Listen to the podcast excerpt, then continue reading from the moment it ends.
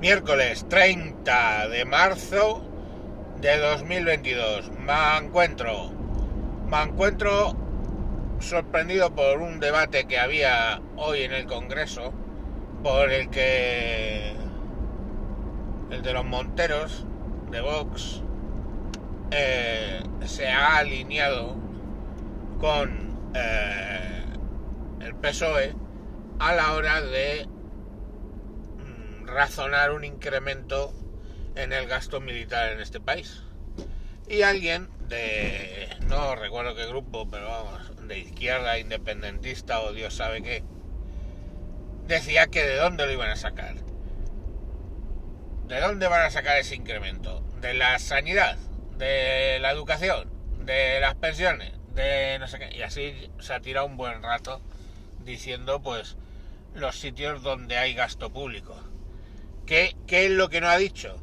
De los 9.000 ayuntamientos que hay necesariamente en España, de las diputaciones provinciales que no sabemos para qué existen en el Estado autonómico, de las de, ya puestos las autonomías que no sabemos para qué sirven, de no sé, decir, de los chiringuitos varios, de 350 diputados cuando al final cada vez votan 5 o 6. Eh, en fin, no sé, puede hacer una lista curiosa, ¿no? Porque ahora, por ejemplo, está eh, Díaz Ayuso intentando reducir el número de diputados en, en la Asamblea de Madrid, que ya me contarás para una asamblea autonómica, para qué necesitas tener eh, ciento y pico diputados que tenemos. Pero bueno. Entonces sí, se les olvida siempre mencionar en las listas de qué... De dónde sacar el dinero para la defensa de España, pues de... ¿De dónde, no? Y digo bien, para la defensa de España. Tú puedes ser super guay y decir que tienes tu ejército solo para defender el territorio nacional. Pero es que tienes que defender. O sea, vale, tú dices y tu, y tu filosofía es que nunca vas a atacar, solo te defenderás. Vale, podemos discutir sobre eso. Pero es que te vas a tener que defender. Es que tienes dos poblaciones españolas reclamadas por una dictadura mm, de un sátrapa como es en Marruecos, que también de postre reclama eh, Canarias, que también de postre reclama aguas territoriales que no son suyas en Canarias, y puestos cuando se les va la pinza reclaman a esta parte de Andalucía.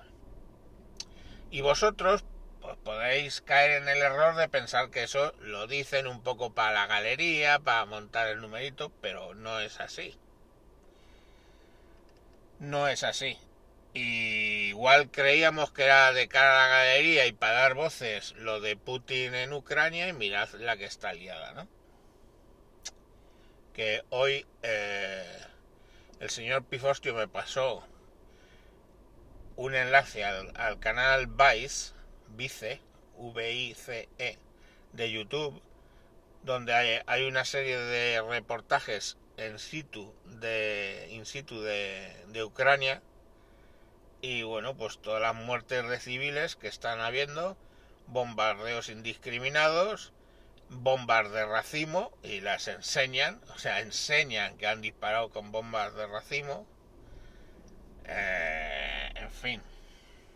Y las bombas de racimo son unas hijas de la gran puta. Es una un misil en el aire luego se abre y suelta pues un montón de botes, tamaño que os diría yo los condensadores de, los cuadros eléctricos, pero no lo sé, es decir, eh, como unas como una lata un poquito más pequeña que las latas de Coca-Cola, la, lata de bebida.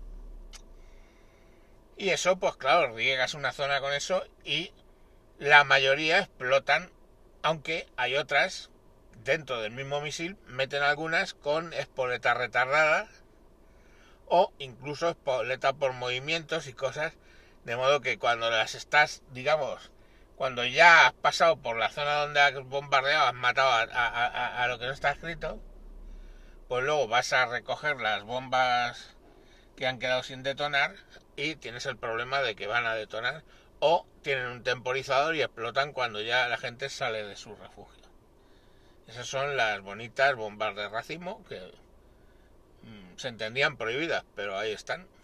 No sé, luego, no sé qué pasará luego porque estos acabarán, harán las paces, eh, llegarán a un acuerdo, pero no sé, los crímenes de guerra son crímenes de guerra. Es que en el documental que he visto habían bombardeado justo mientras estaban haciendo la cola en las tiendas para comprar, pues habían bombardeado con bombas de racimo ahí.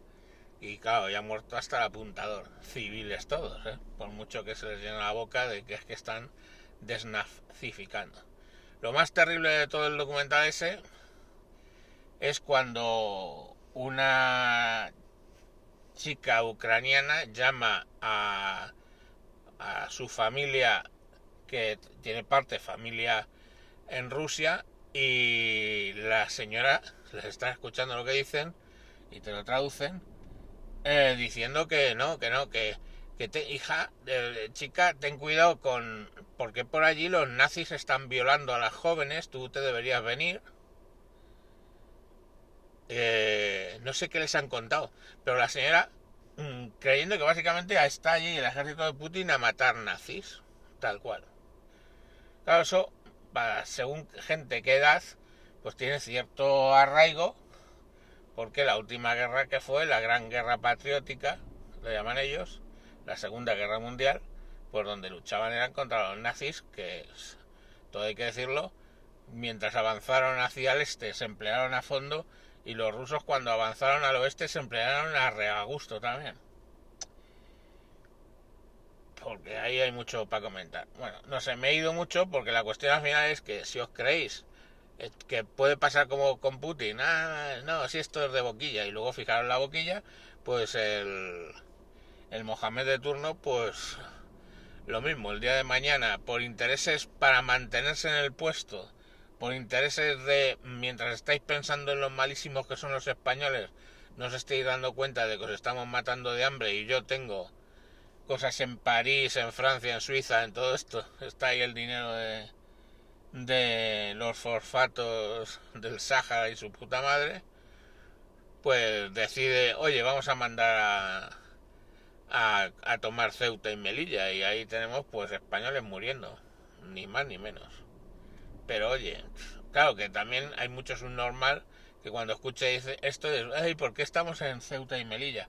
Hijo mío, estamos en Ceuta y Melilla porque en Ceuta, mm, Melilla, Melilla es española antes de que lo fuera Navarra, pongamos por caso, Navarra 1512, eh, y eh, Ceuta es portuguesa desde 1400, no sé si 97 o así.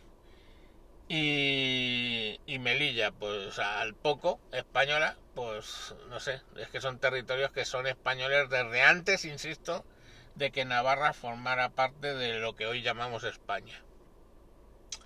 Entonces, pues bueno, eh, ahí lo tenéis, ¿no? Y sí, nos tenemos que defender. Y sí, tenemos que ser capaces de defender las aguas territoriales eh, y, y de extensión en Canarias donde hay gas y petróleo y ya lo están tomando literalmente porque tú no lo pides, yo cojo y, lo reclamo, lo está reclamando Marruecos y ahí está el tema. Y bueno, pues eso es tema de combustible. Entonces, vosotros os creéis que si mañana llegamos y, reclamamos otra zona y no, no, no, no, no veis que necesitamos un ejército para defendernos de, de eso. Siempre hay alguien que es más malo que tú, más vivo que tú y quiere lo que tienes tú. Entonces, pues para eso te tienes que defender. Y si se lo tienes que quitar a la educación, se lo quitas. Si se lo tienes que quitar a la sanidad, se lo quitas. Y si se lo tienes que quitar las pensiones, se lo quitas. Porque desde luego, si hubiera una guerra, te quedabas sin sanidad, sin educación y sin pensiones igualmente. Así que pues es como adelanto. Pero vamos, que no hace falta quitarlo de ahí el dispendio del Estado español es brutal y hay sitios de donde sacar ese dinero. Bueno, mañana más. Adiós.